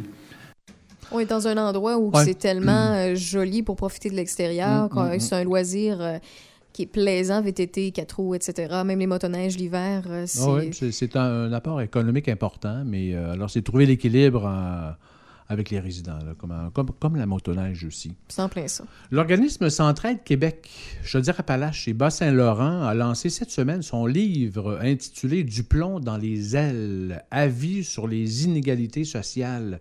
L'ouvrage vise à susciter une réflexion personnelle et collective sur les inégalités, plus spécifiquement en matière de revenus et de richesse, d'emploi, d'éducation, de santé, de justice et d'environnement. Et euh, les auteurs affirment qu'il s'agit d'un ouvrage pour euh, comprendre d'où viennent les inégalités sociales et quels sont leurs impacts sur les membres de nos communautés. On propose une réflexion sur les moyens à prendre pour vivre dans une société plus égalitaire et on estime que la pandémie de la COVID-19 est un grand révélateur de ces inégalités. La Fondation Québec Philanthrope annonce la création du nouveau fonds philanthropique Manoir Allsop et euh, Fort Jacques Cartier, qu'on vous a parlé la semaine dernière. Ce fonds a pour mission de préserver la valeur patrimoniale du Manoir Allsop et du Fort Jacques Cartier, classé patrimoine immobilier par le ministère de la Culture et des Communications du Québec. L'ensemble des immeubles du Fort euh, Jacques Cartier et du Manoir Allsop appartiennent euh, à la ville de Cap-Santé. Le projet est évalué à plus de 3 millions de dollars et 80% sera financé par les différents paliers de gouvernement. Alors, pour faire un don, il s'agit de se connecter au site Web de la Fondation Québec Philanthrope. La Fondation aura versé en 2019 plus de 7 millions à plus de 500 organismes de bienfaisance et euh, donataires reconnus dans tous les secteurs d'activité. Un petit mot pour dire que du 4 au 10 octobre, cette semaine, se tient la Semaine nationale de prévention des incendies. Le thème retenu cette année, c'est le premier responsable, c'est vous. Alors, on dit que près de, quatre- de 50 des incendies dans les résidences sont liés à une distraction ou une, Ouais. une erreur humaine. Un incendie sur quatre débute dans la cuisine. Dans la cuisine? euh, dans la cuisine, effectivement. Donc, un rond de poêle Euh, euh, oui, allumé, le four qui continue de chauffer quand on est parti pour une fin de semaine. Les- L'huile. Les patates. Ben oui, ça, c'est une grande cause encore. Avant, avant, la cigarette était importante, mais là, c'est vraiment l'huile aussi euh, à frire. Ben aussi, tu euh, dis ouais. la cigarette est importante aussi. Notre, euh, notre milieu où qu'on habite a changé aussi. Là. Avant, Ouais. on était rempli de moquettes et de, et de poussière. Mm. Souvent, les gens, il y avait beaucoup plus de fumeurs à l'époque. Il y en a encore aujourd'hui, mais il y en avait beaucoup plus. Donc, effectivement, il y avait plus euh, d'incendies qui débutaient comme ça. Mm. Mais là, ça a l'air que c'est encore le fameux rond. Ben le oui. rond de poêle. Ben oui, évidemment. Puis autre chose aussi, euh, je sais que c'est normalement c'est lorsqu'on change l'heure qu'on pense à changer nos batteries Ouais. dans, dans nos instincteurs, pas dans nos, nos instincteurs, voyons nos, euh, je cherche le mot, euh, alarme, nos- de- notre de- alarme, notre, euh, voyons, notre détecteur de fumée, voilà, je le cherchais, je suis désolée, mais c'est ça. Ou détecteur. ouais. Mais rien n'empêche qu'on peut vérifier Ouais. plus que ça souvent, parce que souvent, il y en a qui sont oubliés. En fait, j'ai un oncle qui est pompier, puis souvent, il dit ça pourrait tellement sauver des vies. Il y en a qui l'oublient ou qui négligent ce, ce petit euh, détecteur de fumée-là, mais ouais, ça paraît niaiseux, mais c'est important. C'est sûr. Et peut-être te dire que se tenaient aujourd'hui à Ottawa les funérailles euh, d'État de l'ancien premier ministre du Canada, John Turner, qui est décédé, qui est décédé à l'âge de 91 ans le 19 septembre dernier. Il a été, entre autres, ministre de la Justice au sein du cabinet libéral de Pierre-Éliott Trudeau durant la crise d'octobre. Il a été premier ministre du Canada durant 11 semaines en 1984, avant l'élection de Brian Mulroney du Parti conservateur du Canada. Et moi, j'ajoute à ça qu'il Ben oui. y a plusieurs heures déjà, on a appris le décès de Eddie Van Halen. Mm. Donc, on en a parlé tout à l'heure, on a fait jouer quelques chansons. Et je crois qu'il y a un certain Richard Hamel dans le sanctuaire du rock qui va être là pour euh, vous pousser plusieurs de ses chansons phares. Le guitariste euh, iconique de la formation hard, euh, hard rock américaine, ben, qui est décédé à l'âge de 65 ans. Euh, il est décédé suite à son cancer de la gorge qu'il combattait depuis plusieurs années déjà. Ça s'est bon, générali- généralisé sur d'autres organes. Donc, euh, ça fait, les derniers 72 heures, on dit qu'ils ont été épouvantables. Et c'est à l'hôpital qui, euh, alors qu'il était entouré de ses proches, dont sa femme, son fils et son frère, qui euh, nous a quittés. Donc, euh, repose en paix, euh, Eddie Van Halen. On va continuer de faire jouer euh, ta musique sur les ondes de choc 88.7. Tu peux en être sûr. Et euh, ben, merci beaucoup, Michel, pour le tour d'actualité. Merci pour aujourd'hui. Nous, Merci on à se retrouve demain dans Demain. RAF dans le Dash à compter euh, de 16h pour la partie entrevue et sinon à compter de 14h pour la musique. Bye bye. Soyons prudents. The news today. Seems my life is gonna change. I close my eyes, begin to pray. Then tears of joy stream down my face with arms wide open under the sunlight. Welcome to this place every